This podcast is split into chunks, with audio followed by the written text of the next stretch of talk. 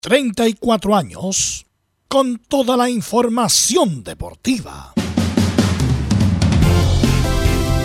Vivimos el deporte con la pasión de los que saben. Estadio en Portales. Ya está en el aire con toda la emoción del deporte. Comentarios. Carlos Alberto Bravo. Velos Bravo. Leonardo Mora. Camilo Vicencio. René de la Rosa y Giovanni Castiglione.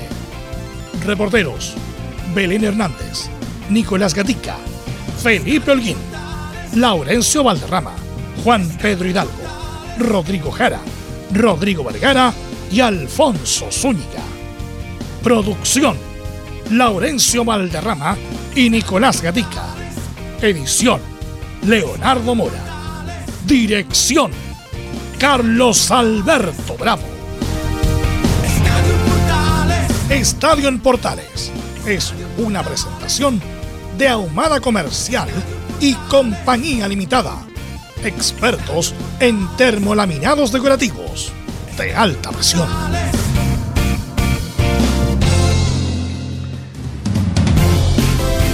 ¿Qué tal? Buenas tardes, ¿cómo les va? Estadio Portales en el aire, día 8 del 6 del 2022. Eduardo Carlex, abogado, habló y mostró certificado de nacimiento de Byron Castillo. Según él, es falso. Fue categórico. El próximo viernes, la FIFA entrega el fallo definitivo. Tres jugadores con COVID en la selección nacional hasta último minuto. Berizzo espera a Gary Medel. Zacaría será el portero titular en el juego ante Túnez. Y Berizzo también conversó con Paulo Díaz y Kusevich por la forma en que terminó el partido cuando perdieron por 2 a 0. Yerko Urra aparece como candidato en el arco de Colo Colo. ¿Qué pasó con Viana? En la U, Diego Viera sería el segundo refuerzo. Dio el visto bueno, uno que sabe, ¿ah? Rogelio Delgado. Y en la Católica se van Ayayay, Melano, Asay y Mundes, y también hasta Buruaga. Tendremos este mucho más en la presente edición de Estadio Portales. Vamos de inmediato con la ronda de saludos. Vamos con Laurencio Valderrama que nos va a hablar de lo que pasa con Carleso y lo que pasa con la selección y mucho más. Mauricio, eh, Laurencio, ¿cómo te va? Buenas tardes. Muy buenas tardes para usted, don Carlos Alberto, y para todos quienes nos escuchan en Estadio Portales. Estaremos, eh, lógicamente, repasando todas las reacciones que dejaron, que dejaron las declaraciones de Eduardo Carleso, quien espera no solamente un castigo para Ecuador, sino que le dé los puntos a Chile y pueda clasificar al Mundial de Qatar. También tendremos las declaraciones del Toto Berizo, quien, quien habló sobre el conato ahí entre Kusevich y Pablo Díaz, y por cierto se refiere también al caso de Byron Castillo. Y en Colo Colo estaremos con las particulares declaraciones de, de Gustavo Quintero, quien ya dio prácticamente por cerrado el fichaje de, de Pablo Solari en el América y ojo, reveló la, el interés por Leandro Venegas, el ex hombre de la U y actual independiente, para fichar en Colo Colo. Esto y mucho más en el Estadio Portales. Perfecto, muchas gracias Felipe Holguín. Llegó Geda, ¿cómo le va? Buenas tardes. Muy buenas tardes, Carlos Alberto. Gusto saludarlo a usted y a todos los oyentes de Estadio Portales que nos escuchan, por supuesto. Eh, sí, bien lo mencionaba usted al respecto. Llegó de madrugada el, el nuevo refuerzo de la Universidad de Chile de madrugada para ya ponerse a disposición del nuevo técnico Diego López. Eh, hoy ya se realizó los exámenes y ya mañana será presentado en, la, en el Centro Deportivo Azul. Esto y mucho más en Estadio, en Portales. Perfecto, muchas gracias. Y nos vamos con Belén Hernández, que nos va a contar todas las novedades de Universidad Católica. Belén, buenas tardes. Muy buenas tardes, Juan Carlos Alberto, y a todos los que nos escuchan hasta ahora. Claro, como usted bien lo mencionaba, eh, vamos a estar revisando quiénes son los jugadores que saldrían a préstamo hasta ahora. También vamos a estar hablando sobre el tema de, Nicolás Castillo, bien sobre Matías Dituro, si en definitiva se queda o se va a, jugar a Europa. También vamos a estar escuchando y analizando sobre el presente de Cristian Cuevas, quien eh, atendió hoy a los medios de comunicación en conferencia de prensa. Así que estoy más en Estadio en Portales. Perfecto, muchas gracias. Vamos con nuestros estelares, nuestro comentarista, Camilo Marcelo Vicencio Santelice. Buenas tardes. Muy buenas tardes, Carlos, para usted y todos los auditores de Estadio en Portales. Claro, con lo de la selección chilena y a la espera de lo que pase con, con Byron Castillo, esa va a ser la, situación del, del viernes. Así que todo eso y centraron en el segundo partido de, de la selección también del día de mañana ya. Perfecto, muchas gracias. Estará por ahí el técnico nacional Giovanni Castiglioni. Buenas tardes, Carlos. Buenas tardes a todo el equipo, los oyentes, con las noticias de Castillo, de la selección que juega en la madrugada también del día viernes. Un programa muy entretenido muy, y con mucha información. Hay mucha información. ¿Y está el profesor René de la Rosa o no está el profesor René de la Rosa? Buenas tardes. Don Carlos, buenas tardes a todos los que están en Portales y a todo el equipo. Perfecto, gracias René. Y saludamos de inmediato también a Belu Bravo. ¿Está por ahí Belu o no? Sí, a ver si René se puede parar en la verma de la carretera y quedarse ahí eh, fijo por estos 20, 20 minutos, René porque se escucha, se, te escuchó un poco cortado cuando interveniste. Bueno, obviamente que el tema de aquí al viernes no es más ni nada menos que Carleso, Carleso y Pérez Castillo. Ese es el tema. Si estamos o no estamos en el Mundial. Eh, hay mucha incertidumbre, mucha rumorología, incluso portales mexicanos dan que van a eliminar a, Ecuador, pero no hay que creerles nada a ningún portal, hay que esperar la, lo que define la FIFA el viernes y bueno, vamos a ver si nos vamos a abrazar o nos vamos a lamentar nuevamente. Así que lee el resumen informativo del día de hoy, don Emilio Freisas.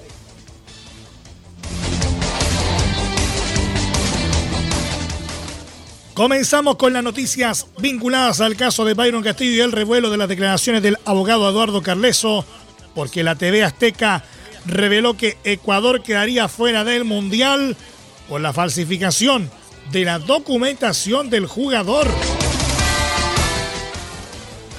El fallo de FIFA se conocerá el viernes 10 en la mañana y el mismo abogado Carleso anunció que en caso de ser adverso, el fallo será apelado y no descartó ir al TAS.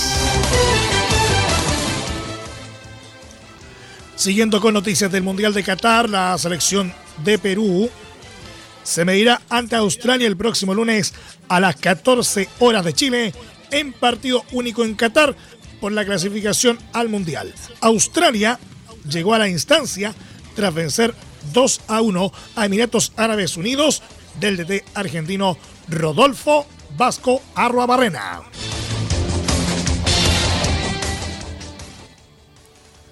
En cuanto al fútbol chileno, la ANFP dio a conocer la programación de los partidos de vuelta de Copa Chile. Los principales duelos son Deportes Temuco ante Colo Colo el jueves 23 de junio a las 18 horas en el estadio Germán Becker. Everton ante Magallanes el sábado 25 a las 15 horas en el estadio Sausalito de Viña del Mar. Universidad Católica ante San Felipe el mismo día a las 17.30 horas en San Carlos Palestino ante Cobreloa el domingo 26 a las 15 horas en la Cisterna y la U ante General Velázquez el lunes 27 a las 16 en Santa Laura. En la UEFA Nations League, el partido de la jornada anterior fue el empate de Alemania 1 a 1 ante Italia en Múnich. En noticias del polideportivo, se destaca el título mundial de boxeo femenino obtenido por Daniela La Leona Asenjo en la categoría Super Mosca tras vencer a Casey Morton. Por último, en la NBA, este miércoles a las 21 horas se juega el tercer partido de las finales entre Boston Celtics y Golden State Warriors. La serie está 1 a 1. Esto y más en la presente edición de Estado Importales. Ok, gracias. Gracias, Emilio.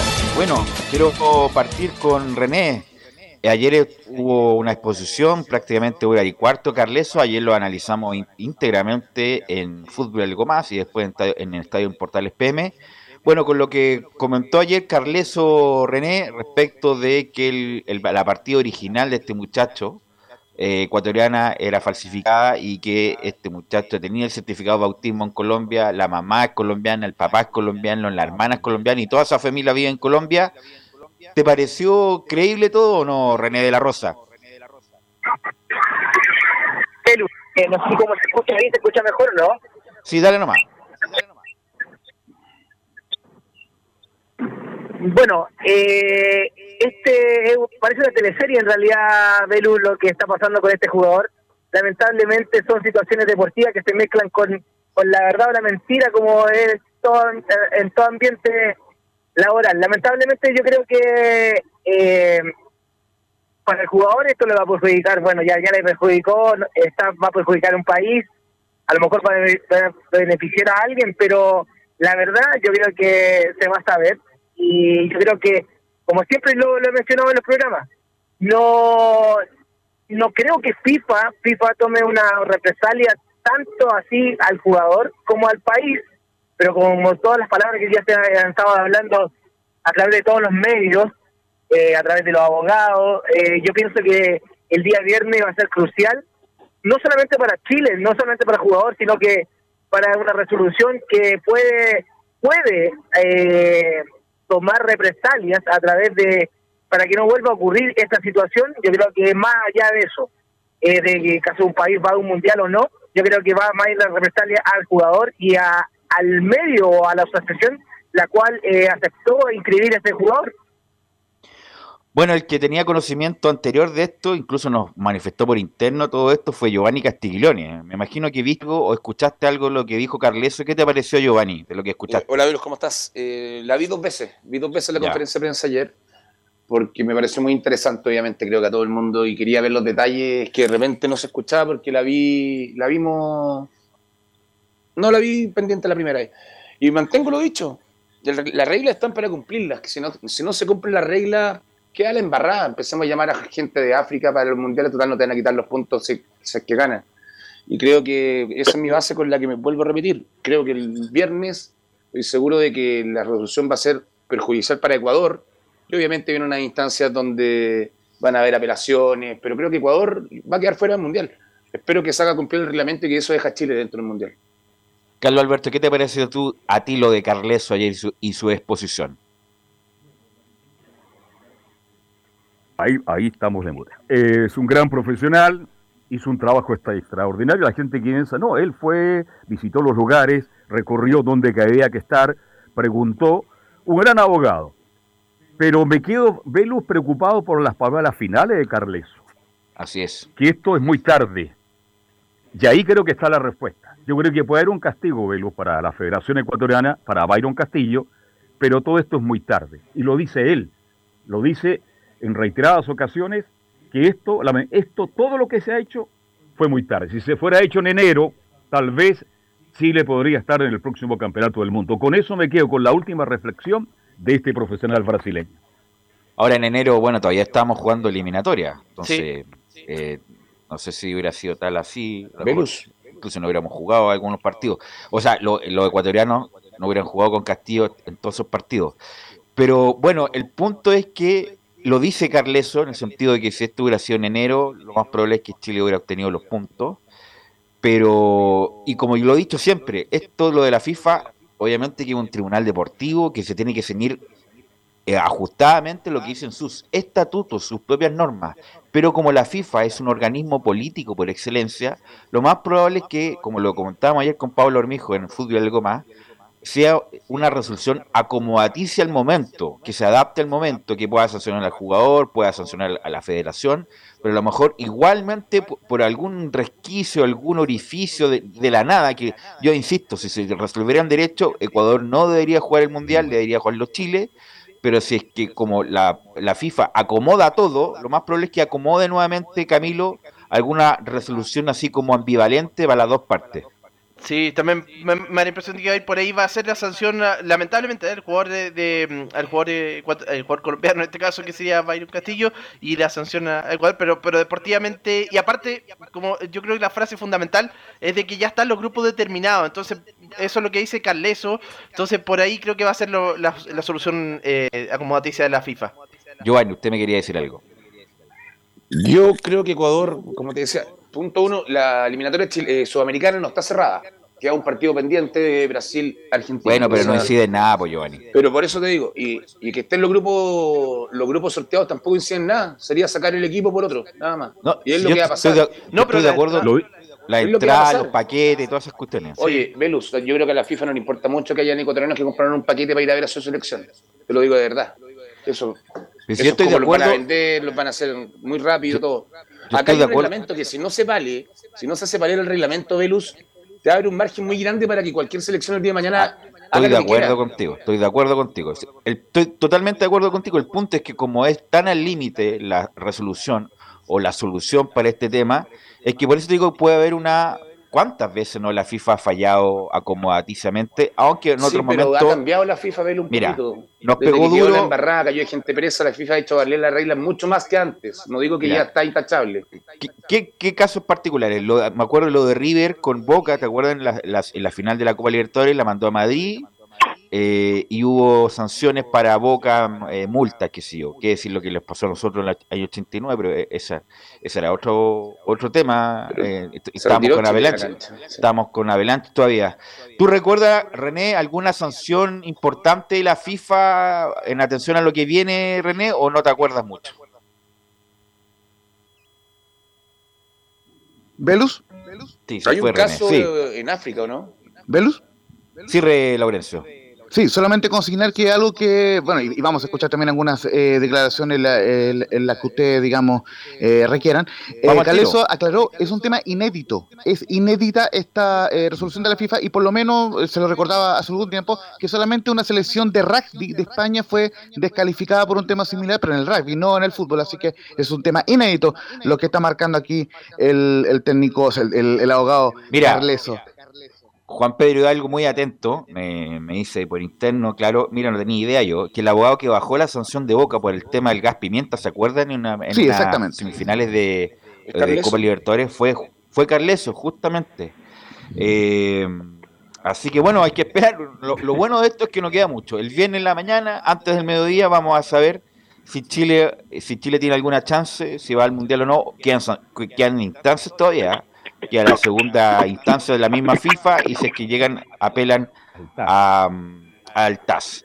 Eh, pero vamos, Laurencio, con algunos testimonios que dejó ayer Carleso para, para que la gente que se va renovando en la sintonía lo, lo pueda escuchar. Sí, eh, justamente uno de los principales es, eh, eh, es lo que fue la noticia, digamos, porque en muchos aspectos amplió eh, los detalles el, abogado Carleso, pero mostró certificado de nacimiento que aclara que el jugador nació en Tumaco, en Colombia, y no en la, en la localidad de Playas, en Ecuador. Así que vamos con eso, el certificado de nacimiento de Mario Castillo es falsificado.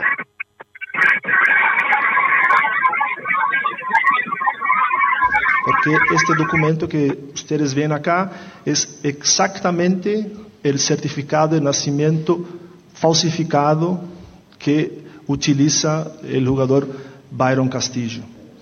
Eh, ese certificado da cuenta que el jugador entonces habría nacido en la ciudad de Playas en 10 de noviembre de 1998 y como pueden ver un poco más abajo, los padres y madres son los colombianos Harrison y Olga.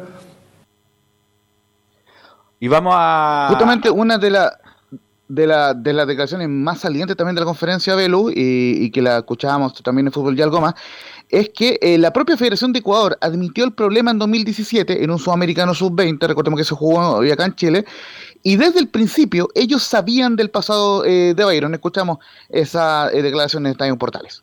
Estamos hablando de un comunicado de la propia Federación Ecuatoriana de Fútbol que admitió que existían problemas en su documentación en 2017 y excluyó a Byron del sudamericano. Quiero mostrar que desde el principio la Federación sabía del pasado de Byron. Tenían todo el histórico. Hubieron un montón de denuncias, como veremos. Bueno, y nunca han hecho nada. ¿Será porque el jugador era demasiado bueno para, para sacarlo? Velus. Velus, Sí. esa frase Sí, dale. es fundamental porque ayer lo hablábamos con Carlos respecto a la responsabilidad de la, de la Federación de Ecuador. Y acá sí sabe- ya sa- se nota que sabían, entonces hay una responsabilidad enorme de la Federación. Mira, independiente que puedan faltar, no sé, alguna documentación y todo lo más, pero lo que me cuenta Carleso con la, con el historial, con la cronología de los hechos, más el certificado de bautismo, más la familia, estoy convencido que Castillo es colombiano. Castillo es colombiano. Pero no sé si sea suficiente para la FIFA tomarse convicción, a lo mejor puede incluso la misma sentencia que validó la, el origen de, de Castillo como ecuatoriano, eh, a lo mejor lo, van a tener a la vista justamente para fallar, pero a mí, por lo menos a mí, me queda, estoy claro que Castillo es colombiano. No obstante que la FIFA puede determinar otra cosa, Giovanni, pero para mí Castillo es colombiano, Giovanni. O sea, más claro echarle agua que es colombiano, si la partida de, bautismo, como nos comentó Leo Mora, es súper importante también. Entonces, él hace toda la, investigación y demuestra que hay documentos falsificados con otras fechas incluso de nacimiento de Castillo en Ecuador. Llegó a la hermana, eh, descartó al hermano, o sea, lo, tocó todas las puertas que había que tocar. Entonces demostró, está demostrando, y según lo que yo veo ayer y lo vi dos veces, que Castillo, como tú dices, es colombiano. Y si es colombiano no puede jugar por Ecuador. Y hay una, hay una sanción. Y la sanción tiene un reglamento. A eso voy, vuelvo a repetir lo mismo. Estoy de acuerdo, estoy de acuerdo. Si, si, si la FIFA, Carlos Alberto, debería actuar conforme a sus mismos estatutos, eh, Ecuador debería ser sancionado y no jugar el Mundial. No, yo le creo a Castiglione, le creo a Carlexo, le creo a, le creo a todo el mundo. Si está claro, hemos leído tanto sobre esto que está claro que este muchacho es colombiano. ¿Y por qué no se hizo antes? ¿Por qué también este FIFA y Conmebol no se preocuparon de esto? ¿Y por qué la Federación Ecuatoriana, sabiendo que era colombiana, arriesgó un mundial? Entonces ahí tengo algunas, no sé, tengo algunas dudas al respecto. Pero yo estoy contigo, Velo. Yo creo que la FIFA, como es la FIFA, va a manejar de tal manera que va a castigar a Ecuador, a la Federación Ecuatoriana, a Byron, pero Ecuador lamentablemente va a estar en el Mundial.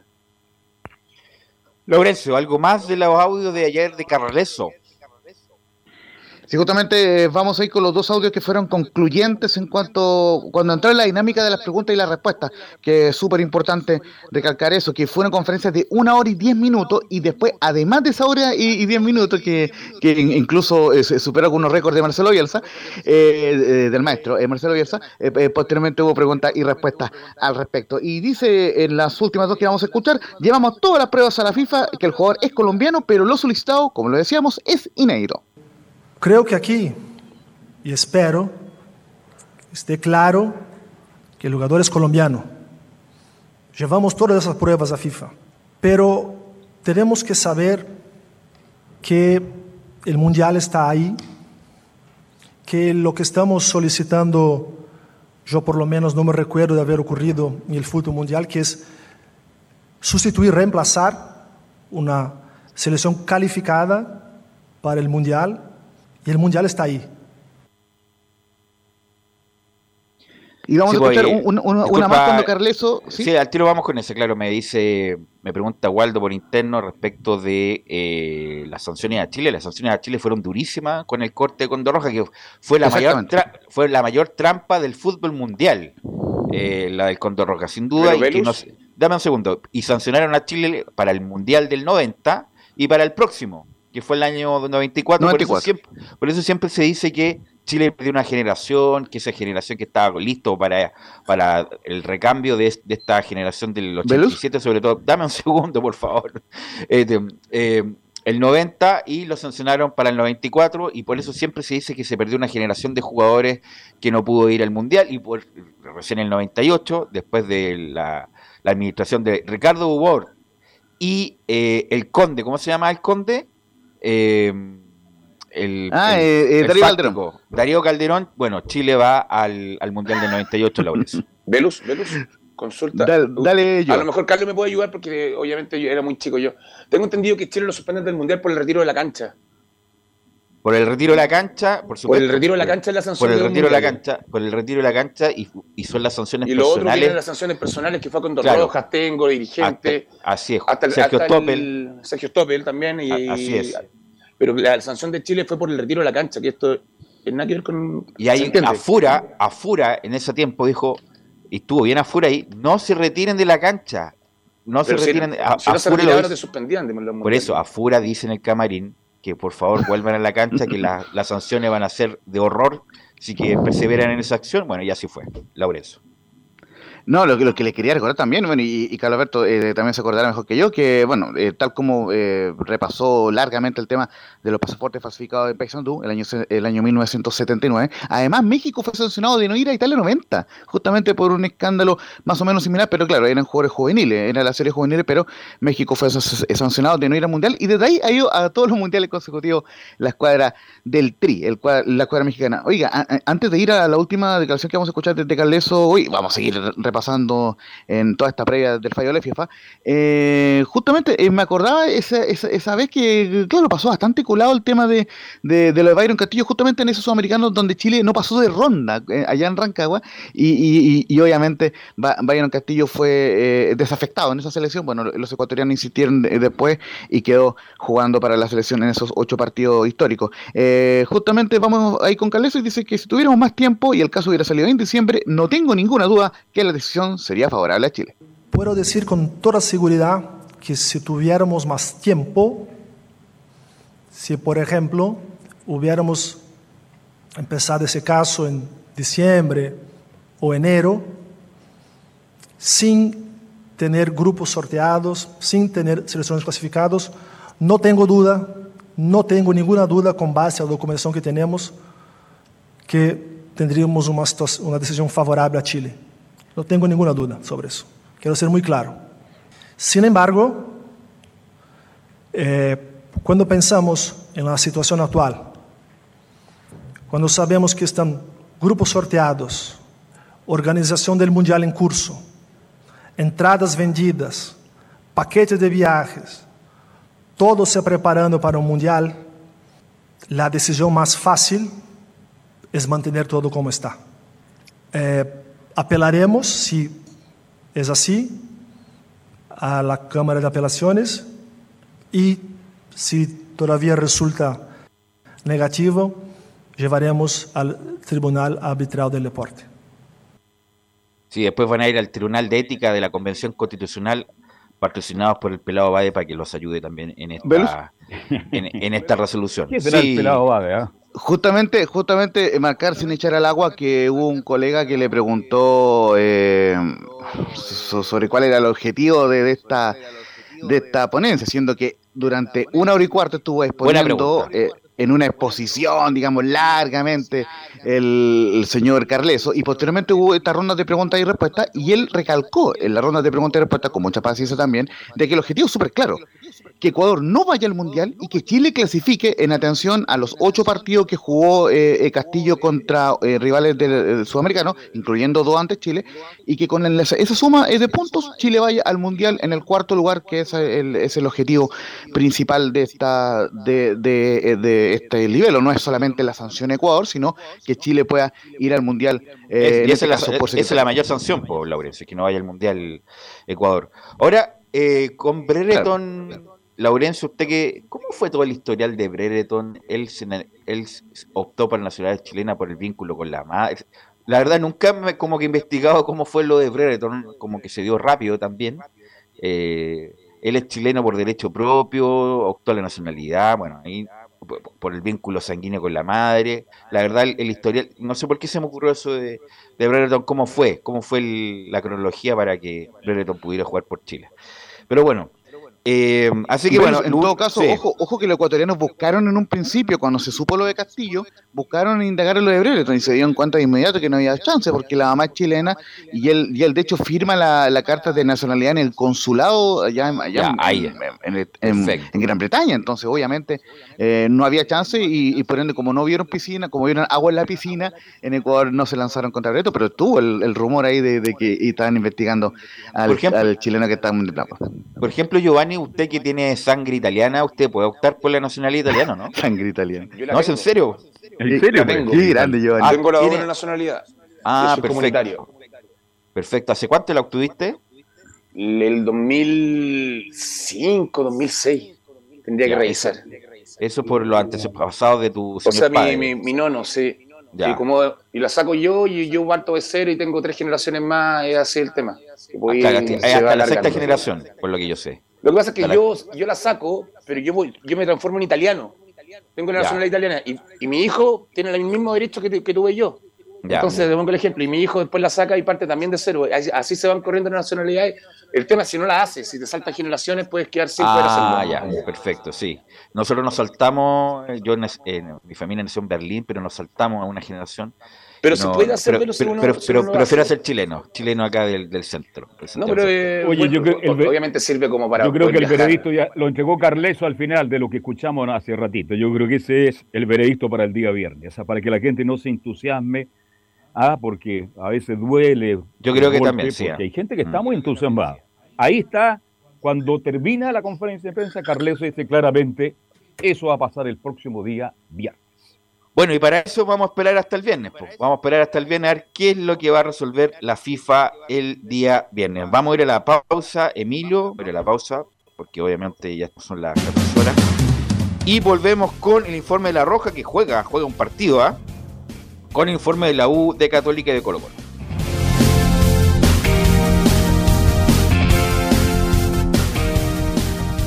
Radio Portales le indica la hora.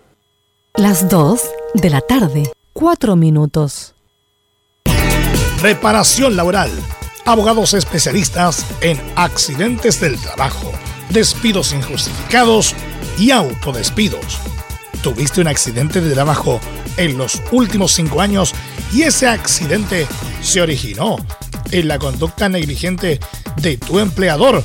Es muy probable que tengas derecho a obtener una indemnización por los daños causados. Consulta gratis. Reparación laboral. Profesionales dedicados a entregar asesorías en temas relacionados con todo tipo de accidentes laborales. En todo Chile. De Arica a Punta Arenas. www.reparacionlaboral.cl ¿Quieres tener lo mejor y sin pagar de más? Las mejores series de televisión, los mejores eventos deportivos, equipo transportable, películas y series 24/7. Transforma tu TV a Smart TV. Llama al 973-718989. Twitter arroba panchops. Visita www.radiosport.cl, el sitio web de la Deportiva de Chile. Programas, noticias, entrevistas y reportajes, podcast, radio online y mucho más.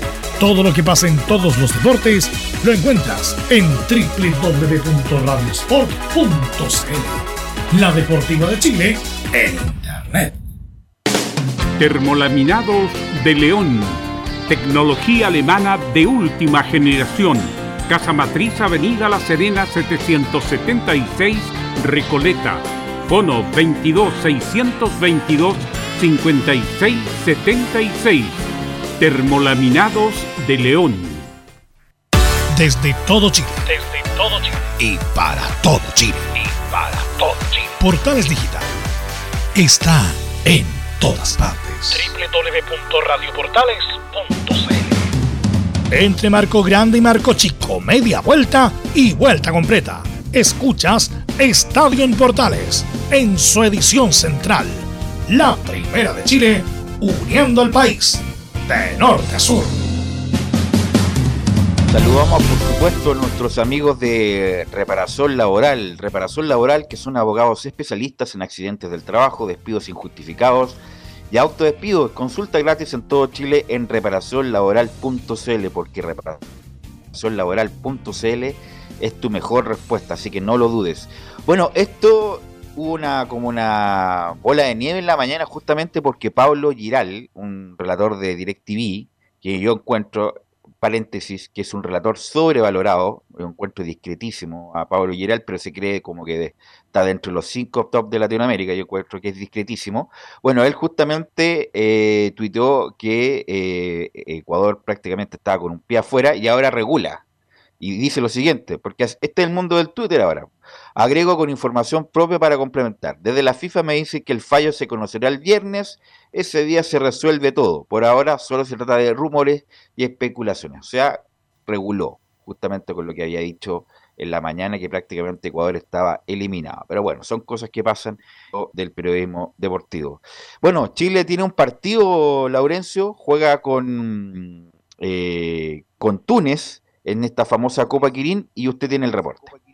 Sí, justamente estamos ahí muy, muy expectantes a lo que suceda con la selección chilena, con el caso de eh, Byron Castillo y, por supuesto con este partido amistoso ante la selección eh, de, de, Túnez que está en el Mundial de, de, Qatar, tal como lo está Corea del Sur. Así que en ese sentido importante lo que pueda realizar el equipo chileno y ya sembró la preocupación en cuadro nacional en cuanto a que hay, a que hay posibles tres bajas para el partido ante Túnez. Eh, reveló esta mañana, en, esta madrugada, en conferencia de prensa el Toto Berizzo, que eh, hay tres jugadores que estarían con problemas de, de COVID porque tienen un resultado eh, indefinido, no es positivo ni negativo, sino indefinido en los antígenos, que fueron Gary Medel, Marcelino Núñez y Gonzalo Tapia. Recordemos que Gary y Marcelino fueron titulares y que eh, Gonzalo Tapia entró en el segundo tiempo. Así que eh, son eh, es una preocupación latente la que tiene el técnico el Toto Berizzo, por, porque justamente se va a esperar a un examen de PCR que se va a realizar el día de hoy y ya mañana estaría el resultado del examen, porque si no serían bajas para el partido ante Túnez. Y estas bajas, o eventuales bajas, se sumarían o se suman a la de Esteban Pavés y Pablo Parra. Recordemos, Esteban Pavés sigue en cuarentena por COVID-19 allá en Corea del Sur y Pablo Parra que fue desafectado por una lesión. Así que eh, está con esa complicación el Toto Berizzo. Lo vamos a escuchar de inmediato al Toto, en, quien en conferencia de prensa eh, dijo lo siguiente: eh, Tuvimos un control de antígenos y salieron tres resultados indefinidos. Hoy a la mañana tuvimos un control de, antígenos del COVID y algunas pruebas han resultado indefinidas, que han sido la de Gary, la de Tapia y la de Núñez.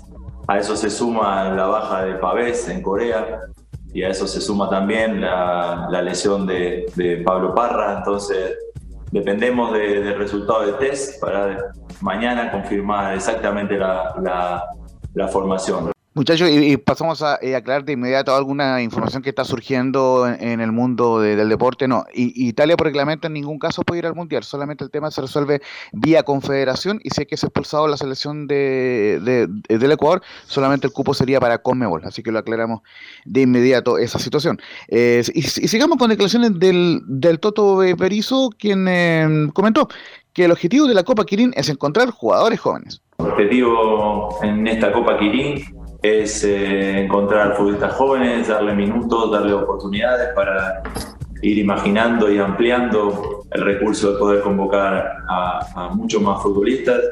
Y eso hemos venido. El otro día han debutado futbolistas, pasado mañana lo harán otros. Y, en ese sentido es, un, es una muy buena posibilidad para nosotros de encontrar futbolistas y oportunidades para ellos sin descuidar obviamente que siempre hay que ganar y que ese es el objetivo, jugando de la manera que queremos, pero también uno de los subobjetivos es que los futbolistas tengan oportunidades y poder verlos. Bueno, con tanta, con tanta baja que hubo, eh, y es raro en las bajas que hubo Laurencio, muchachos, a ver si me ayudan, porque no, que estaba prácticamente lesionado, por ejemplo, Pulgar, que Pulgar es un jugador más de la selección, no, está dentro de los estandartes de la generación dorada y juega pichanga por medio con los amigos acá en Santiago. ¿ah? Eh, debido a haber estado, sobre todo porque jugó muy poco en Turquía y venía jugando muy poco en, la Fiorentina. Eh, y ponen a, a Gary Medel, eh, Giovanni, muchachos, de volante central. Lo hemos discutido tantas veces que Gary Medel no debe jugar de volante central porque no tiene la las prestaciones para jugar en ese lugar, Giovanni. Concuerdo plenamente, Gary, Gary Medel fue tremendo volante, volante mixto, o sea, contención en su momento cuando era joven, cuando corría, hasta goleadores fue. Pero fue cuando tenía, ¿cuánto? ¿25 años? Ni siquiera, ni siquiera cuando estaba en, el mejor momento físico. Era como un gatuso chileno que corría para allá, corría para acá, les pegaba todo y hacía goles más encima. Mm. Pero, pero pasaron cuántos años, Medel juega atrás, paradito con la experiencia eh, metiendo lo que él mete, eh, pero en contención ya no está. Como, plenamente con lo que dices tú, ya no está, ya no le da.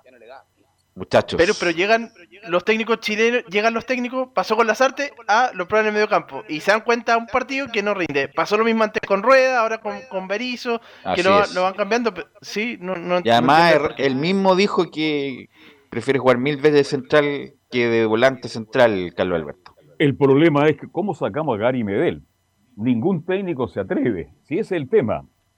Entonces lo colocamos de volante. De volante no rinde. Yo vi el partido contra Corea, pero le sacaban tres metros. Es un equipo muy rápido y Gary no está para correr, no está para el mano a mano ahí en el mediocampo, está para estar en el fondo. Y ahí estoy absolutamente contigo, Velos. Ya no le da. No le Ahora tú hiciste una, una pregunta, un interrogante. Claro, muchos jugadores como Pulgar no quisieron ir a esta gira. Partidos amistosos dijeron no tiene ningún interés, ninguna importancia. Y aquí hay que destacar sí algo de Gary Medel, que tuvo la disposición de seguir jugando por la selección. El resto están todos de vacación, están en pleno derecho. Lo que quiero destacar es que Gary Medel tuvo la actitud de seguir colaborando y participando en la Eso selección. sí. Eso hay que destacar. No, eh, sí, y bueno, Isla también tiene derecho, ¿sabes qué más? No quiero ir que vayan jugadores jóvenes porque yo llevo 14 años siendo titular de la selección chilena, está bien. Pero Pulgar, Ah, Pulgar. no, po, Pulgar no tiene ese, ese, ese lugar. Por lo tanto, me llamó mucho la atención que se bajara y Pichanga que hay juega Pichanga con, los amigos el Laurencio acá en Santiago. Porque Pulgar Velus es de 2016, reciente de esa Copa, de esa Copa América, claro, no es Así de. es, con sí, Pisi, con Pisi con recién jugó algunos minutos y después con toda la polémica artificial de Rueda, que dijo que no podían jugar juntos y que Pulgar pa- para él era mejor que Marcelo Díaz. Bueno, la, el tiempo nos dio la razón que no fue así Laurencio Valderrama. Mire, eh, aquí hay varias cosas para ir definiendo en cuanto a, poner la pelota al piso. Eh, primero, para mucha gente, y y no lo digo por acá, pero mucha gente que quiere jubilar eh, eh, a Gary Mel, es decirle que renovó una, una semestre más, o sea, una temporada más por el Boloña, la serie italiana, eso no es poco. Entonces, obviamente, el eh, Gary Mel tiene que seguir siendo eh, titular mientras juegue competitivamente. El punto es que el mismo No, Toto Berizzo para mí no, eh, para eh, mí no es reconoció hoy- titular en la selección. Para mí no es titular, tiene que ser Paulo Díaz y, y Serralta o Kusevich o Maripán. Mira, Lo que pasa es como tiene, como, como tiene Pergamino, como es un líder, va a la gira Sí. a pesar de que no. Pero para mí, futbolísticamente, la- eh, Gary Medel en este momento no debería ser titular, pero bueno, el técnico es libre de hacer lo que estime conveniente, porque Pablo Díaz, si juega serio, es más que Medel. po. Y, y Pablo Es Díaz. son el- distintos. no, pues Pablo Díaz, eh, Laurencio, es el que sobra. El que va a la marca es el gigantón, o el Sierra Alta, o el Kusevich, o el Maripán, o el Roco. El que sobra es Pablo Díaz, que es como el mismo puesto que ocupa Gary Medel cada vez que juega con alguien, porque Gary Medel el que sobra, Jara era el que iba a la marca del 9. No sé si estás de acuerdo, Giovanni. Concuerdo contigo. En este momento, Pau- eh, Medel no debería ser titular en la selección por rendimiento. Si la selección es rendimiento, no es historia. Hay que ser sinceros. Si queremos ganar con la selección, es rendimiento. Sí, no, renovado por Boloña, 100.000 años con el Bolonia, eh, Laurencio, en el pero, Sevilla y estuvo en pero Pablo Díaz y es en más que Medel. Pablo en este Díaz más momento, que Pablo Medel. Díaz, si juega, si juega lo que juega en River, el Si mejor también. central que tenemos, porque por la selección, digamos, el partido pasado, Otra, por lo que sí, leí, o otra lo cosa que vi, es es otra nadie cosa. discute nadie discute la calidad extraordinaria de Gary Medel en estos casi 15 años de Y que fue titular. tremendo. ¿Quién lo va a tremendo. discutir? Nadie, le hacemos un homenaje, le entregamos un premio, va a quedar en la estatua ahí donde viven Conchalí. O, eh, Conchalí Cerro de Gary Medel. ¿no? Cerro Navia, Bueno, Cerro Navia. o sea, bueno, espectacular lo de Medel. Pero ahora, ahora, ahora, ahora, ahora, Pablo Díaz debería ser titular de aquí en adelante. Medel puede estar Belu, en la nómina, apoyando, Totalmente. dando experiencia, siendo un muy buen reserva a lo mejor, a lo mejor en casos de emergencia, pero no es Totalmente. titular en este momento en la selección. Porque si queremos Totalmente. que la selección gane, tiene que jugar lo mejor, no la historia. Ahora, este, Bueno, justamente me el- el- el- la- Quiero, que quiero Eh, acotar algo sobre Gary Medel, que nadie lo puede negar, pero hoy día no está. Aunque yo estoy de acuerdo, aunque hay firme por 100 años por el que le hagan un monumento en Italia, no está, no está, definitivamente no está, ya no le alcanza si él quiere, pero no puede. Pero la pregunta del millón es para, para ustedes. ¿Quién juega con Paulo Díaz? Porque con Kusevich, no sé si ustedes vieron el partido, pero no se es de entendieron, y por eso terminamos discutiendo a final Tenemos del Sierra partido. Alta. ¿Quién va a ser?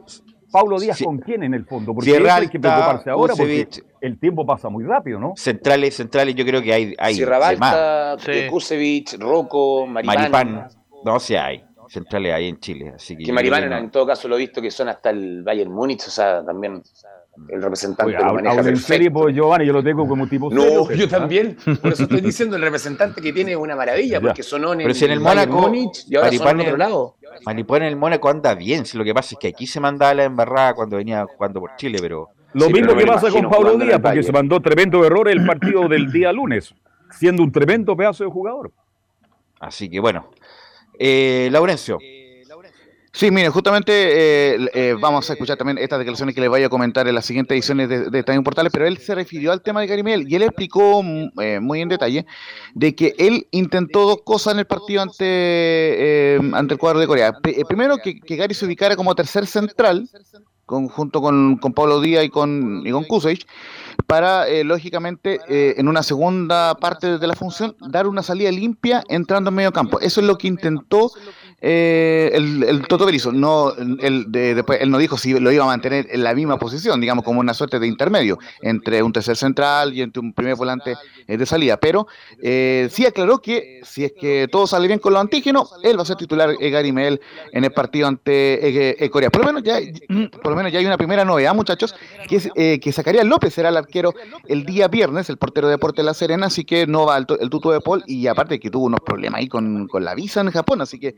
obviamente le costó entrar a Japón, pero finalmente será Zacarías López el portero. Y vamos a ir con una más del Toto, eh, por aquí la teníamos, dice, eh, el partido de Tutores será duro. El partido de pasado mañana será un partido duro contra un rival que ha logrado la clasificación mundialista, un rival con buenos de ataque, cojoso, un equipo duro, así que será una nueva prueba para nosotros. Como dijiste, el otro día esbozamos la idea de juego, por momentos sostuvimos la presión, por momentos no. Creo que el gran desafío es mantenerla en el tiempo, ser un equipo agresivo, una recuperación, como fuimos en algunos pasajes del partido contra Corea, pero sí ir en la dirección de desarrollar la idea y jugar a nuestra manera.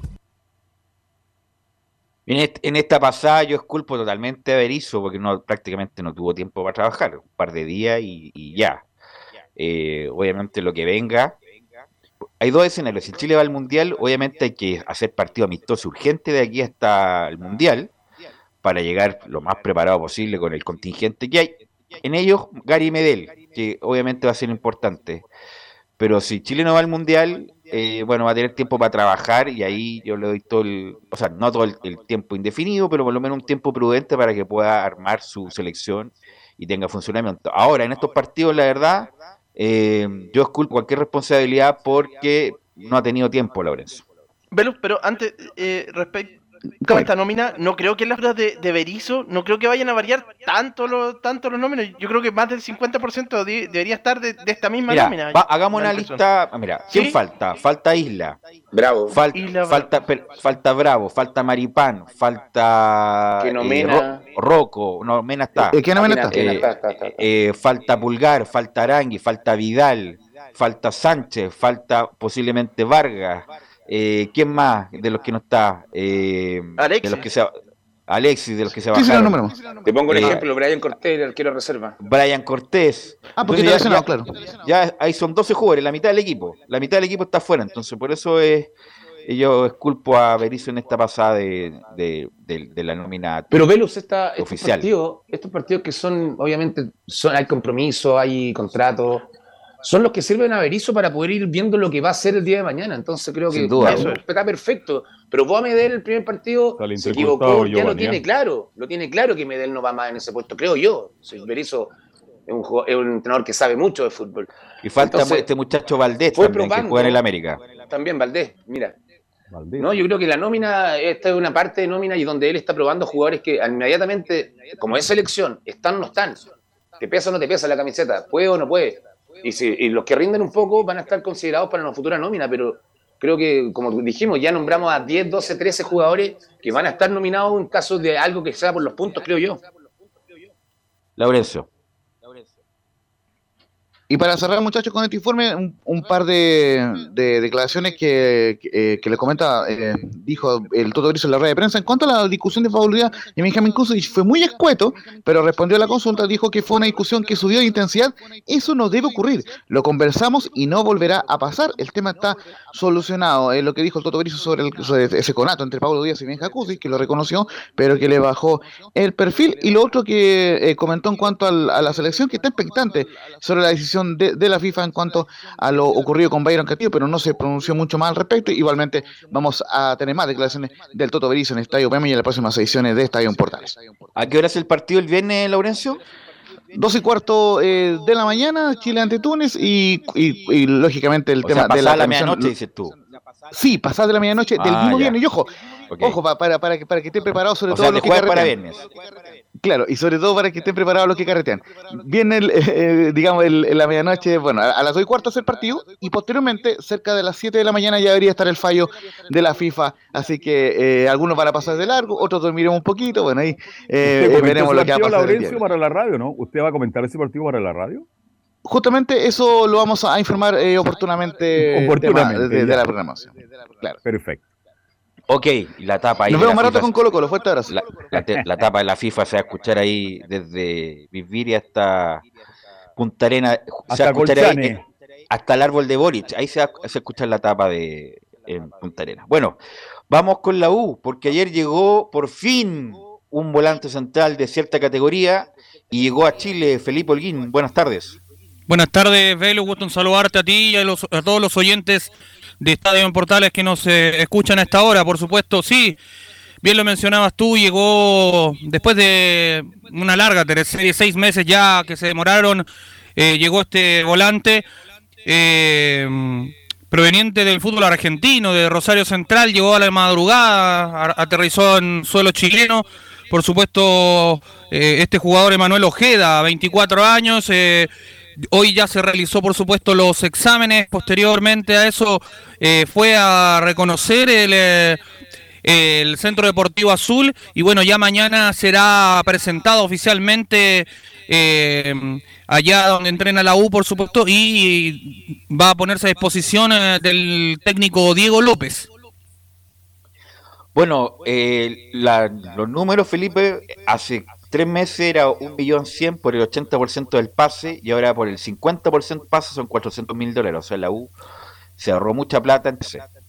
Claro, de hecho él compró el 50% del pase y bueno, si eh, por tres años es lo que firmó este jugador con la Universidad de Chile.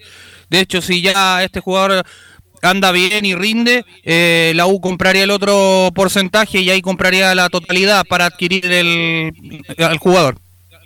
Sí, pues obvio, si compra la otra mitad se queda con, con la totalidad. Sí, pues, obvio. Eh, Y es como pisó un blooper. tierra chilena. Ya. Claro. eh, Ahora, sí, eh, ah, llega un central también, pues sí, tenemos que ir al, a la otra. pero ese está, ese está ya, ¿Quién ese está listo. Lo de Ojeda está listo. Lo otro es una posibilidad.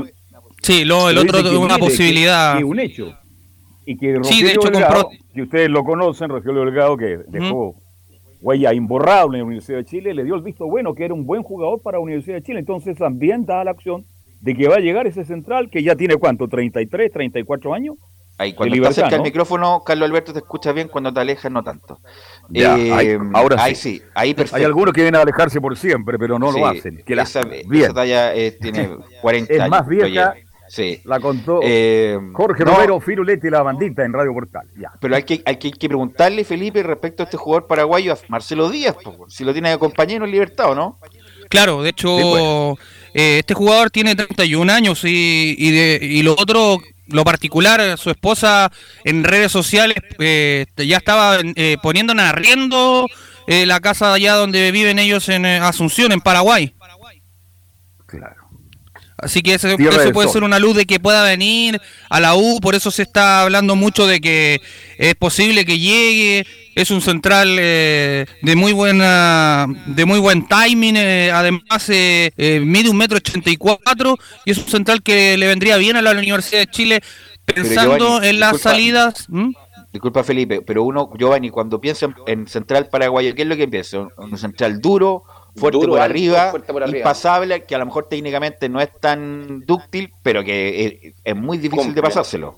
Rogelio Delgado era paraguayo.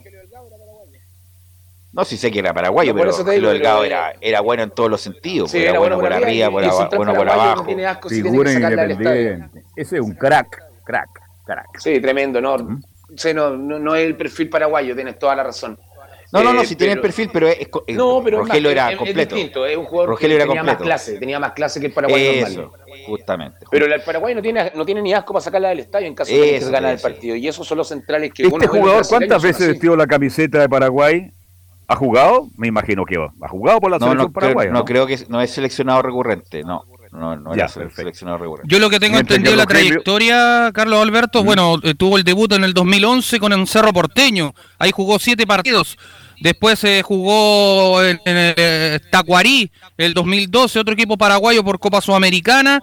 Después en el 2002, 2015 estuvo en el Godoy Cruz, ahí en el Tomba. Esos son los clubes más o menos que ha pasado. Y en, el, en selección eh, no tiene eh, en Paraguay. presencia, No, está, no, ¿Y no el tiene 2015 y presencia. el 2022, ¿por dónde ha pasado? 2000, ¿Cómo, Giovanni? Entre el 2015 para adelante. 2015 tiene presencias, no, eh, 2015 Godoy Cruz al 2019 estuvo en el cuadro argentino. De ahí después en el presente que está en No libertad en el cuadro Morelia. ¿no? No Ya, tiene ¿y gran cuán- ya, currículum. independiente del currículum, ¿cuán cerca está de la U, Felipe? Yo le diría que un 80%. Ya, porque... Me la juego con este porque, aparte, no es por nada, grado de pero conversión, de conversión esta temporada, Felipe, ha sido muy bajo respecto de, la, de las contrataciones. ¿ah? Yo creo que han llegado al 1% de lo que ha dicho usted. no, pero es que eso no es Ya. culpa mía, es culpa de Ah, los ya. geren- gerentes deportivos. perfe- perfecto, perfecto. Pero, Sí. pero una, pero una cosa es afirmarlo Bueno, y otra cosa caso, es... No, pero este, la- este no es humo, tiene- porque lo dijo un, un hombre que pasó como Rogelio Delgado en la U, lo afirmó y también habló el, el representante con una radio amiga, eh, eh, también asegurando que tam- estaba muy cerca de la U este jugador. Sí, bueno, así Hasta que... vos- que no firme, no. Pero independiente Claro. de- del currículum, la U necesita un central y se es mejor que los de los tronquelis que No. tiene la U ahora con Carrasco. Se justifica con la Tapia. llegada, claro. Se justifica la llegada, justamente. Eh, así que bueno, como la, la vara de la U de los centrales es tan baja, si este muchacho juega un poco más que ellos, ya va a ser aporte Felipe Alguino. Oye, pero hasta Sí. La católica quiere dejar la católica. No, no, es un chiste. Ya. Pero, pero tiene que ser, tiene que llegar a, a rendir, tiene que tener claro eso No, no, es el la Universidad de Chile, tiene que llegar a rendir y no tener falencia y, y darle empuje a la defensa de la U que ha sido un guatero durante todo el torneo. ¿Cuánto le queda a Casanova, Felipe? No, Casanova ya estaría volviendo Velus. De hecho, se decía que en- entre eh, la primera semana de junio estaría De volviendo. del 2023. No. No, no, de este, no, no, si estaría listo. De hecho, eh, ese sería, él se tomaría como refuerzo también, recordemos por la fuerte lesión que tuvo y si nos ponemos a armar el equipo de Diego López, partiría con él, con Casanova y, y este jugador Viera, ¿por qué no? Cas- Ahí Casanova, tendría el la... paraguayo, yo yo pondría a Andría. ¿Cómo no? Andría, ¿cómo se va a olvidar de jugar a Andía, viejo? O sea, Andía era, un, era un buen lateral. Andía, el ¿Le paraguayo. cuento algo de Andía? Sí, cuéntame. Estaba jugando ping-pong hoy día. Con Mira. Nahuel Luján. Ya. Velus, Sí. Casanova, me, según lo que tengo entendido, estaría volviendo en agosto. Ah, ya queda un mes todavía, dos meses todavía, así que y vamos a ver cómo vuelve también, pues la, la corte de ligamento, los cortes de ligamento es difícil volver. Es muy difícil volver. ¿Qué más me cuenta de la U? ¿Qué más me cuenta de la U? Felipe? Busca la U también un otro refuerzo si es que se llegan a a, a- a saber esta, a realizar estas salidas, digo, de tanto la de Nahuel Luján, que ya esa está con- esa está confirmada, la de José María Carrasco y la de Álvaro Brum. Buscan un lateral izquierdo que sea principalmente chileno y que, esté en el extranjero. Uno que quedó libre y que lo hemos hablado es Nicolás Peñailillo, ex eh, Deportes Antofagasta, entre otros equipos. Eh, bueno, él, él podría ser uno de los refuerzos que buscaría la Universidad de Chile eh, entre medio de, de estos tres jugadores que saldrían, incluyendo a Camilo Moya, que se me quedaba en el tintero también. Eso, a eso, eso le quería preguntar yo. ¿Qué pasa con Camilo Milla? ¿Se va a Unión Española o se queda en la U? No, lo rechazaron en Unión Española, no lo quieren a Camilo Moya, así que va a tener Ya. que Es que buscarle no, otro club. no la U. venga, dijo. Claro, salió hablando ahí eh, el, el presidente de Unión Española. Así que, pero al respecto de eso, eh, lo otro que les quería comentar, eh, se hablaba mucho del gerente deportivo, porque está interinamente Manuel Mayo. Bueno, se van a enfocar principalmente en, los refuerzos. Y lo otro que les quería comentar, ya para ir cerrando el informe del día de hoy. Eh, Esperamos un segundo, esperamos un ¿sí? segundo. El paraguayo y el otro, ¿cuánto se define si la U juega el 19 con General Velázquez? ¿Cuándo se define eso? Yo creo que durante esta semana, Esta semana se tendría que definir, eh, Belu, porque la U tiene encartada eh, para eh, tiene a Neri, eh, a Neri Domínguez, que es un hombre que estaba en Racing Club de Avellaneda, que es No, mira, uno de Neri los Domínguez centrales. Es, es otro nivel, po. Neri Domínguez es jugador central de Racing, po. jugaba muy bien con, Donati, me acuerdo. En Boca también. En su mejor momento, Neri Domínguez, y si llegara a la U, eh, para pasarle incluso hasta la jineta capitán. Pero no, estamos hablando de otro tipo de jugador. Neri Domínguez es jugador de, de, primera división de cualquier parte de, de Latinoamérica.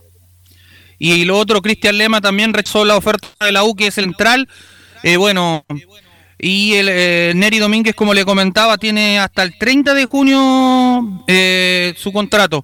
Por eso que también interesa en la U. Preguntaron, pero vamos a ver qué, en qué queda. Pero la primera opción es eh, el eh, paraguayo que les comentaba yo sobre Diego Viera, este zaguero que también vence su contrato el 30 de junio de este año y tiene 31 años y juegan en Libertad. Pero lo otro que les quería comentar al respecto que tú mencionabas, Velus, sobre el duelo ante General Velázquez, bueno, se va a jugar al final eh, en Curicó, va a ser el primer duelo ante General Velázquez, eh, donde la U va a ser de visita y después la vuelta será en el Estadio Santa Laura. Eso por el momento eh, con la Universidad Va de Chile en el Estadio. Santa Laura un día después de un partido de rugby. La cancha va a quedar Sí. horrible. Uh, eh, sí. Ya están tomando la, no sé cómo lo van a hacer. ¿ah? La- Alguna carpeta le van a poner, yo creo. Pero ¿cómo le van a poner carpeta? No, si una- el le ponen una carpeta como lo hacían antes en el Monumental. No, no, no, pero el partido no se juega con pero- carpeta, el partido rápido. Pero ¿Cómo va Felipe, los el jugadores de rugby se juega rugby el una 18. carpeta? ¿ah? Se juega el 18 y la U juega el 19, ¿o no? No, ¿cuándo Sí. juega la vuelta? ¿Cuándo juega el partido de rugby? El- El 19 juegan el, el- el de ida y el de vuelta el día 27 es día feriado. Ya, y parece que el 25 es el El partido de rugby. Sí. Ya. ¿Cómo le va a poner una carpeta? Pues? Si va a quedar destrozada por el, el partido rugby, que es otro deporte. Es otro deporte, entonces salta mucho el pasto. La carpeta se usa para la lluvia nomás. Claro, la carpeta se ocupa para la lluvia. Lo, lo que tienen que hacer es aplanarla. Aplanarla con tractor, con, con todos los elementos que hace, rodillo y todo lo demás, para aplanarla, porque va a quedar con mucho pal- pasto suelto justamente por el, por el rugby, si lo sabrán la gente de San Carlos de Poquindo, cuando el rugby ocupaba las canchas de entrenamiento en San Carlos de Poquindo, quedaban muy malas, me acuerdo, en esa época. Pero bueno. Eh, ¿Algo más, Felipe? Con eso nada más, bueno, la U sigue entrenando doble turno hasta el día viernes de Diego López y bueno, mañana ya sería presentado eh, el, el nuevo jugador de la Universidad de Chile, Emanuel Ojeda. Emanuel Ojeda, ok. Mañana vamos a estar atentos con eso. Vamos a a la pausa, Emilio, y volvemos con la Católica. Volvemos con la Católica. Y, oye, Holland cortando como loco a la vuelta de la pausa.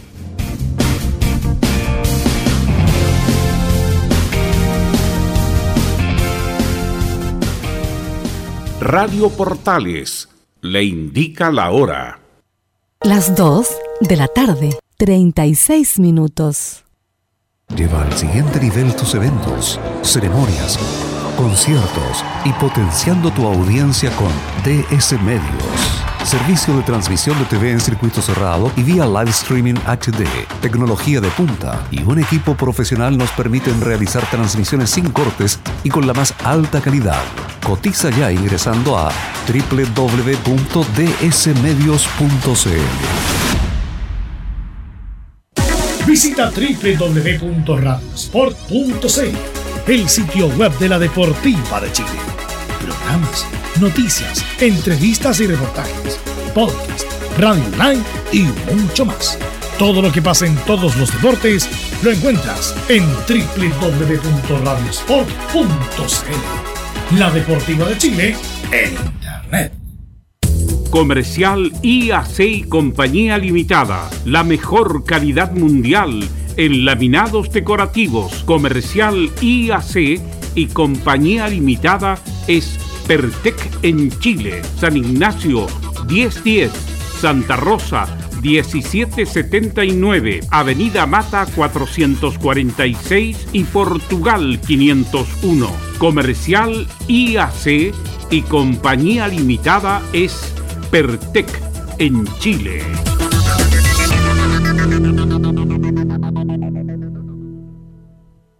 Desde todo Chile. Desde todo Chile. Y para todo Chile. Y para todo Chile. Portales Digital está en todas partes. www.radioportales.cl Un acercamiento electrónico a todo lo que pasa en el fútbol. Escuchas Estadio en Portales en su edición central.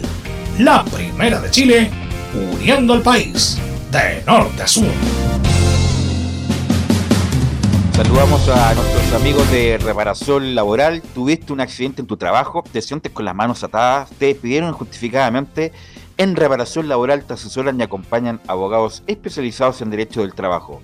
Los resultados los respaldan. Consulta gratis a lo largo de todo Chile en reparacionlaboral.cl porque reparacionlaboral.cl es tu mejor respuesta. Bueno, Belén, y hay mucho movimiento en la Católica. Holland hizo un diagnóstico rápido del plantel y está cortando a varios ya del plantel que jugó el primer semestre. Belén Hernández, buenas tardes. Sí, Velus, tal como, como lo mencionaba don Carlos, como lo mencionas tú ahora, claro, eh, hicieron, eh, cuando volvieron a, a, los entrenamientos ya el día lunes, hicieron, se hicieron los exámenes respectivos para comenzar esta, esta intertemporada, los, eh, las evaluaciones obviamente que venían desde, la, temporada que, recién pasó, la primera rueda, analizando los minutos también que han jugado, eh, bueno, que, que, cada futbolista, las incorporaciones también que se hicieron a principio de año, tales como, eh, bueno, dentro de los que pidieron salir también están los que llegaron a... En el, en, el, primer, este, este año recién, como Yamil Azad, Lucas Melano, y Sebastián Galani, que son jugadores, bueno, son jugadores que pidieron salir también, porque no estaban tampoco en los planes de, Ariel Holland. Si, si, bien Yamil Asad y Lucas Melano sumaron algunos minutos eh, como, como suplentes, también eh, Lucas Melano ingresó eh, siendo titular en, una, en, un partido por, por Copa Libertadores. Sebastián Galani también lo hizo así en, en, más de un partido. Ingresó como titular, también fue suplente en, en varios, eh, en varias ocasiones pero eh, no, no, están teniendo la continuidad que ellos esperan y tampoco el club está contento con, con el rendimiento que, una tuvo, pregunta, que tuvieron. Belén, disculpa, le hace una pregunta a Camilo y a ti, en ese orden. Camilo, anduvo tan mal Galani, tan mal Galani, hay que recordar que Galani eh, fue una puja porque la U quiso renovarle, pero como no llegó a la cifra económica, Católica se lo llevó. Y, y, y, lo contrató por un año, por dos años. ¿Anduvo tan mal Galani como para prestarlo a Coquimbo así como sin chistar? No, para mí no. No anduvo mal y, y jugó poco en su posición de mediocampista central, de medio, como volante central. Jugó en defensa y cumplió las veces que lo, que lo hizo, así que no anduvo mal. A menos que no sea del gusto, a pesar de que no anduvo tan mal Belén, a lo mejor no es del gusto de, de Holland y quiere otra cosa, ¿no? ¿Sabes qué, Velus? Eh, Ariel, eh, Sebastián Galani sí está en los planes de Ariel Holland, pero lo que eh, el jugador pide salir porque necesita continuidad y eh, no estaría dentro de los planes para, para, iniciar desde el arranque, pero sí para ser suplente probablemente. Pero, pero... En, en, esta temporada sumó solamente 187 minutos Sebastián Galani, por lo que le pidió a la dirigencia salir solamente por la continuidad. Estoy, estoy de acuerdo contigo en ese sentido, pero bueno, Galani salió de Coquimbo, tuvo a, a pesar de que tuvo, ¿no? tu, tuvo muchas lesiones en la U y cuando estuvo bien, incluso en algún momento incluso hasta sonó para ser seleccionado, y la última etapa en la U fue de lo mejorcito. Llega a la Católica y volver a Coquimbo, con todo respeto, ¿ah? ¿eh? En Coquimbo va, lo más probable va a jugar y va a ser figura, pero la idea es que se afiance en un equipo grande, pues Giovanni, en un, en, en un, un nivel superior, porque ya sabe que a Coquimbo va a llegar y va a ser figura, Giovanni. Obvio, pero también él, él, quiere, como lo dice Belén, él quiere sumar minutos y se ve, debe ver medio tapado con, con Saavedra, con el cambio de entrenador, que a lo mejor piensa que Saavedra va a ser el titular indiscutido, te pongo un ejemplo en el medio campo. Y él quiere minutos. Yo, yo me quedo que, como te, la pregunta era, ¿lo hizo tan mal como tú decías? Yo creo que no. Incluso Libertadores tuvo que jugar, tuvieron que, que poner, que cambiarlo de posición, tampoco fue muy cómodo para él, entonces Concordo Yo creo contigo. que tiene que más ver con una alguna exigencia en particular del técnico, Carlos Alberto, ¿eh? porque Galani perfectamente puede estar ahí dentro de los 14, 15 jugadores que juegan regularmente. Sí, tiene que estar siempre nominado, aunque no entre de titular. Bueno, pero el fútbol es así, y ustedes que estuvieron ahí en el casi profesionalismo, el caso de Giovanni Castiglione, el fútbol es difícil, es complicado. Hay técnico que le gusta como juega Nicolás Gatica, con pongo un ejemplo llega un nuevo técnico y no le agrada. El fútbol el otro le gusta cómo juega Alguín. Claro.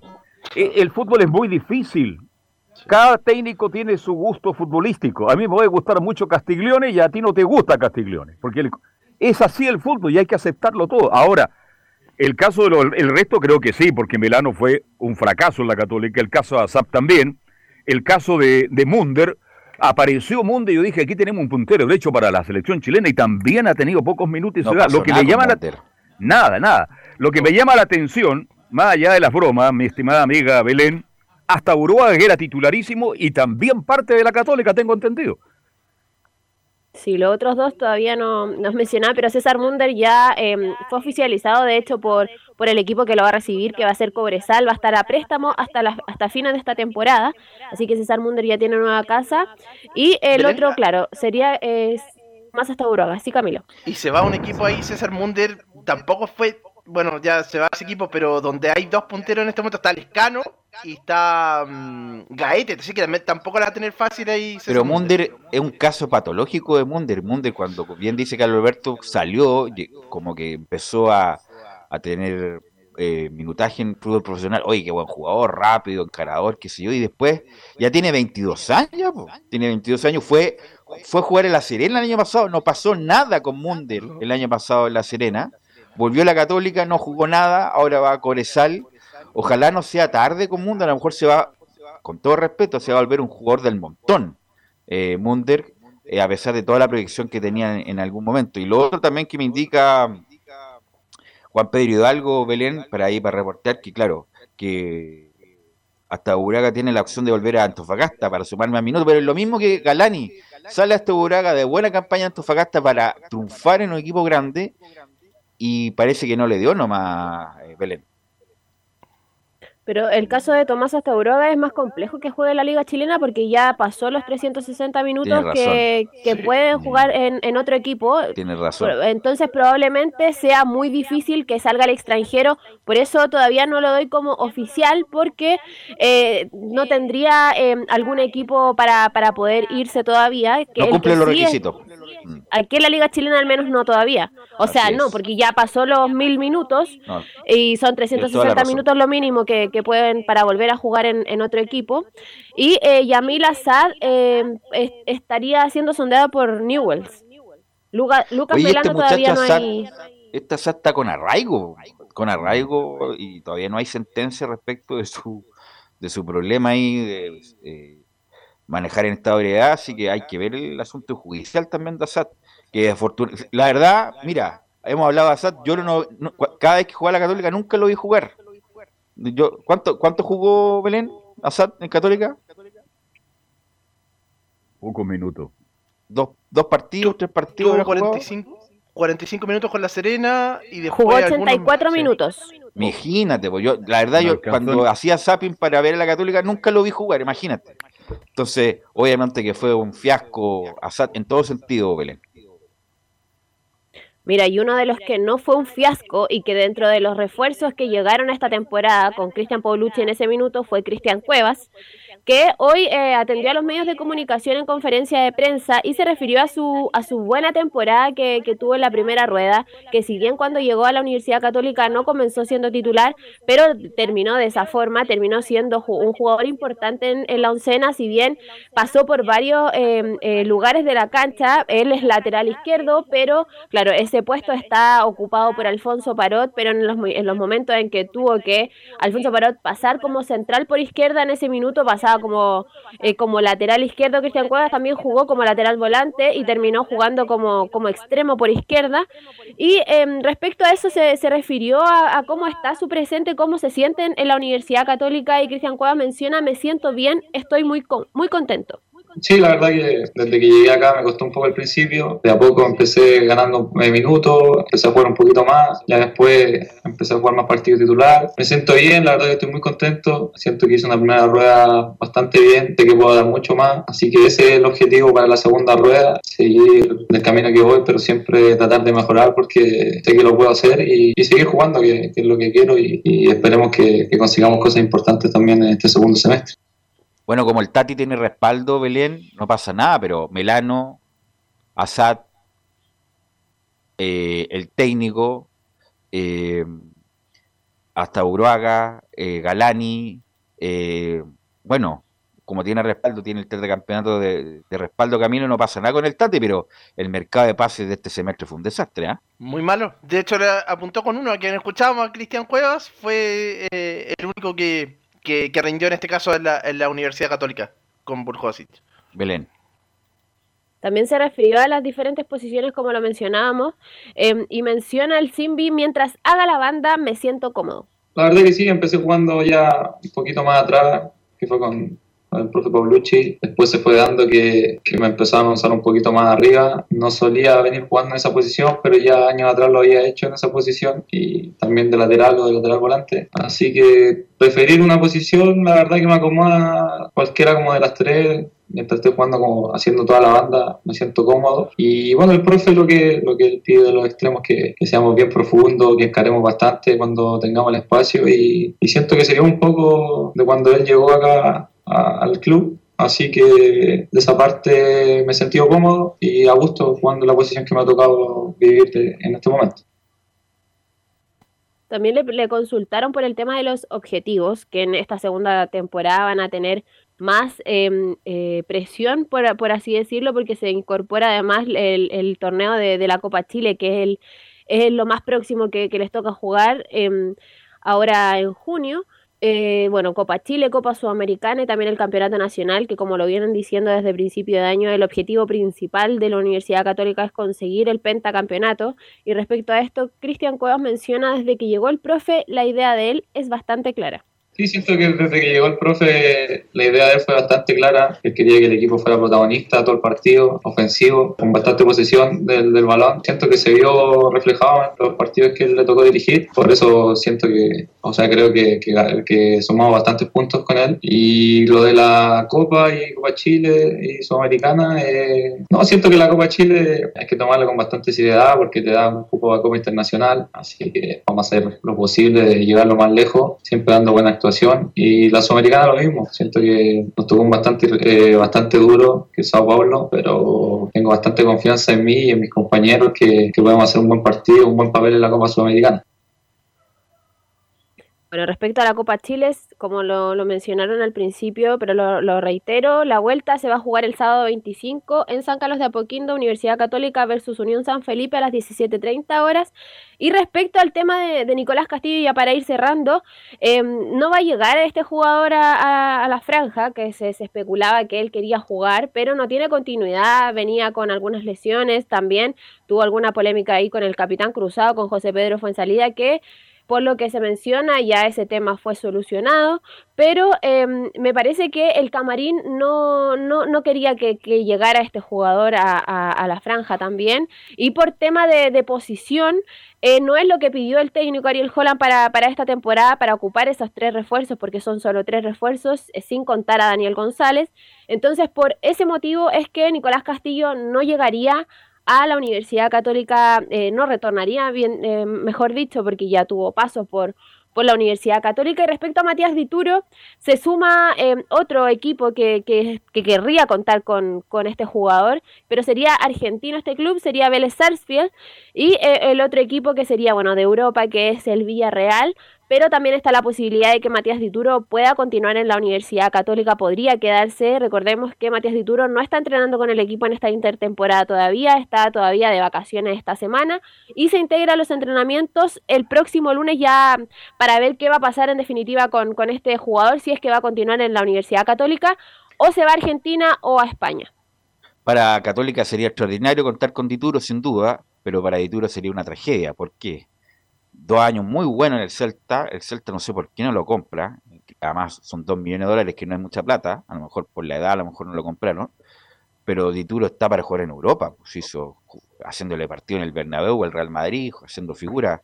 Y va a jugar ahora Copa Chile. ¿Con quién juega la Católica de Copa Chile? San Felipe. Con San Felipe, en el San Felipe. Entonces, miren la, la, como el, el, el, cambio del Bernabéu al Estadio de San Felipe, sí. Y lo otro, que llegue Dituro y dejar en la banca inmediatamente a Zanoria Pérez, que ha sido de lo mejor de Católica. Parece que, que, podría partir a México. Podría partir a México, ¿sí? Ah, lo eh, sí. podría partir a México y en ese caso el segundo arquero sería Nicolás Peranich. Perfecto. Y además que Dituro claro. ganaba otro sueldo en Celta. Va a tener que bajar que su, sueldo el, sueldo de la, el sueldo de la Católica, que con la inflación que hay en Chile, la plata no uh. se le hace nada. Entonces La verdad, está difícil para que Dituro se quede, porque obviamente que las aspiraciones mejor- me imagino que son mayores. ¿Algo más, Belén? Pero si llega una oferta de Villarreal, se va caminando de Turo. po. Por eso Sí, te digo. Se va caminando. Por eso te digo. Belén. Si llega una oferta desde España, Matías Dituro se va. Y eh, Sebastián Pérez se define su futuro eh, cuando retornen de la gira de, de Asia. Ok, Belén, la seguimos con la Católica mañana, mañana jueves. Muchas gracias. Buenas tardes. Vamos con Laurencio Valderrama. ¿Qué? Oye, lo que, lo que, mire, yo- uno pensaba que la carrera de Venegas, como no terminaba, pero ya en el invierno su carrera, después de, después de, de jugar en la U, entregó todo Venegas, entregó todo, hizo goles importantes, lo que pasa es que técnicamente no era muy pulcro, tuvo una pasada por Curicó, no, no le fue mal, una pasada por Palestino, no le fue tan mal, y llega a Independiente, donde es el goleador de Independiente, de un equipo tomado por los mafiosos del sindicalismo, que son los moyanos, que incluso ahora está de gerente deportivo el Rolfo Montenegro, no sé cómo tomó ahí con los, con los mafiosos de los moyanos, y con, ha hecho tan buena campaña que muchos equipos están interesados en él, incluido Colo Colo Laurencio Valderrama. Sí, justamente con el gran presente que está teniendo Leandro Venegas en el cuadro de Independiente. Eh, vamos a escuchar primero, si les parece, muchachos, eh, en esta extensa conferencia que dio Gustavo Quintero. Vamos a ir repasando, obviamente, en las próximas ediciones de, de en Portales varias reflexiones que tuvo eh, Gustavo Quintero. Pero claro, su- surgió esta noticia desde Argentina y obviamente vamos a escuchar primero lo que dijo Gustavo Quintero y posteriormente lo que dijo también Leandro Venegas, que ojo, no descartó la posibilidad, pese a su pasado en la U y que incluso le marcó un gol en un superclásico a la U, un gol muy festejado también por el dueño de esta radio. Así que vamos de inmediato con Martín, eh, con esa de- declaración de Gustavo Quinteros. Martín Rodríguez y Leandro Venegas están en carpeta de posibles refuerzos. Sí, los dos jugadores son, digamos, están dentro de una carpeta de posibles incorporaciones. Después, bueno, viene el tema contractual, el tema económico, etcétera, etcétera, que es un tema ya que no, yo no, no participo de eso. Eh, el tema de Martín Rodríguez ya es sabido, ¿no es cierto? Es un jugador que a nosotros nos rindió muchísimo, que le da algo distinto al equipo que tenemos, que le daba, y después de ahí ya no lo tuvimos. Tuvimos otras características, pero no el fútbol y las asociaciones futbolísticas y demás, que él, él es, un jugador que asiste, que, que tiene elaboración de juego, que también los últimos partidos había hecho goles. Entonces siempre es un jugador que para nosotros sería importante que vuelva. Si es posible, sería fantástico. Y el tema de, Venegas es un jugador que está, está en carpeta, es un jugador que no ocuparía cupo extranjero, sería importante también. Es, esas negociaciones o esas incorporaciones las está manejando el gerente deportivo con los directores.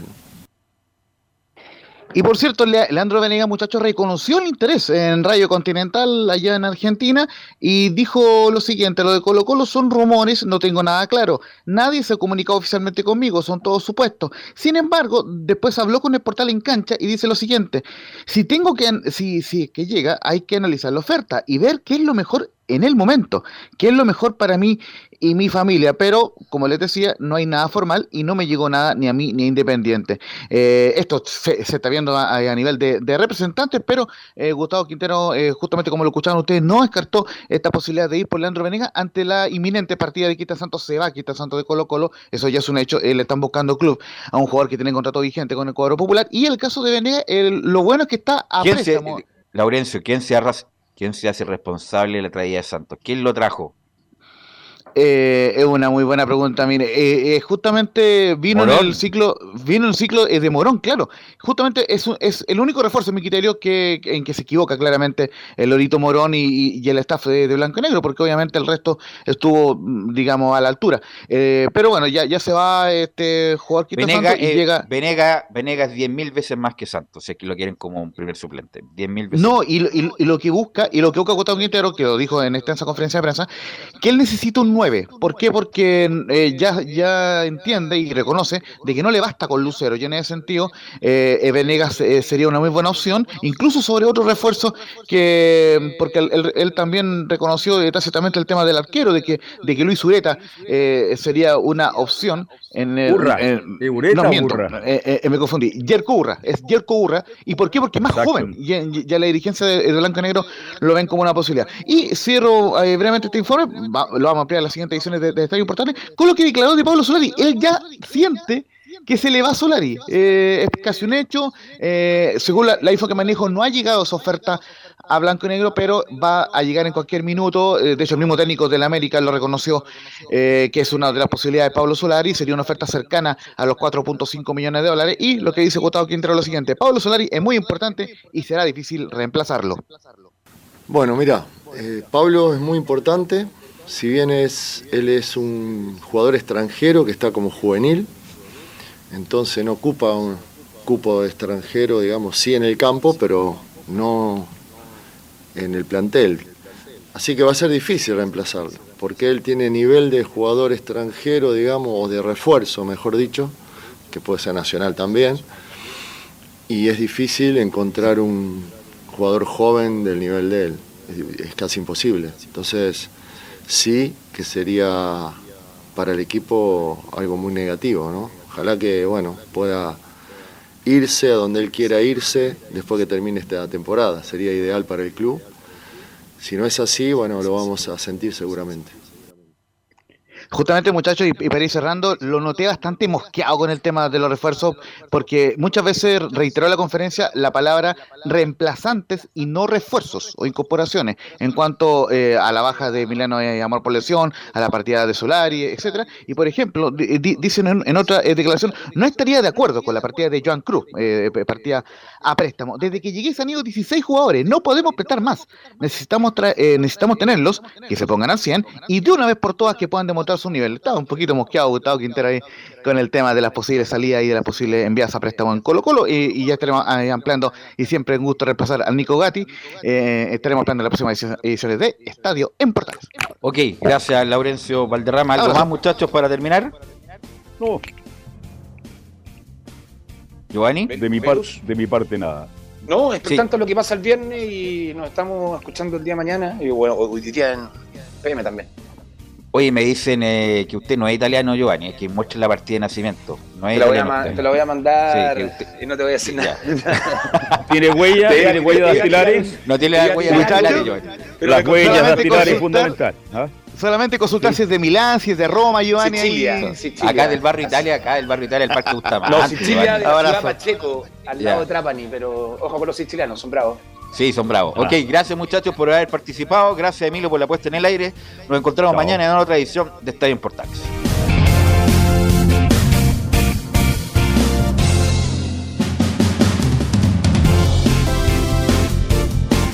Fueron 90 minutos con toda la información deportiva. Vivimos el deporte con la pasión de los que saben.